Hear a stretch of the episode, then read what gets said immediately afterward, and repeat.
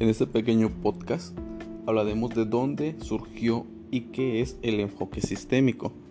El enfoque sistémico surge en el siglo XX como un nuevo esfuerzo en la búsqueda de conceptos y leyes válidas para la descripción e interpretación de las clases y sistemas reales, físicos, virtuales de esa época. Por otro punto, ¿qué es la estructura de un enfoque sistémico? Bueno, esta está denominado también como un enfoque de sistemas. Significa que en el modo de abordar los objetivos y fenómenos no pueden ser aislados, sino que tienen que verse como parte de un todo.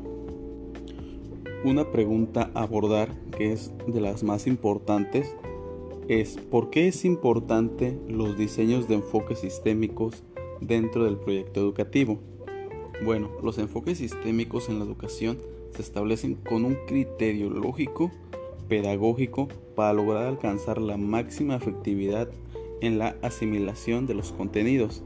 Bueno, esto es el desarrollo de las habilidades y de la formación de convicciones por parte de los alumnos o estudiantes. El punto final, pero no el menos significativo, es cuál es la evaluación de un proyecto educativo.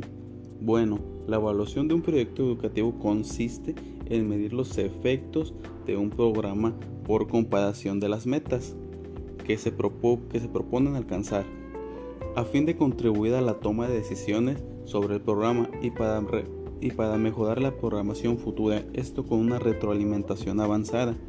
Hay que ser realistas porque cada vez que tienes una evaluación siempre encuentras puntos negativos y esto es bueno porque realmente te ayudan a mejorar, te retroalimentas y contestas de una mejor manera a la siguiente evaluación. Muchas gracias por escucharme.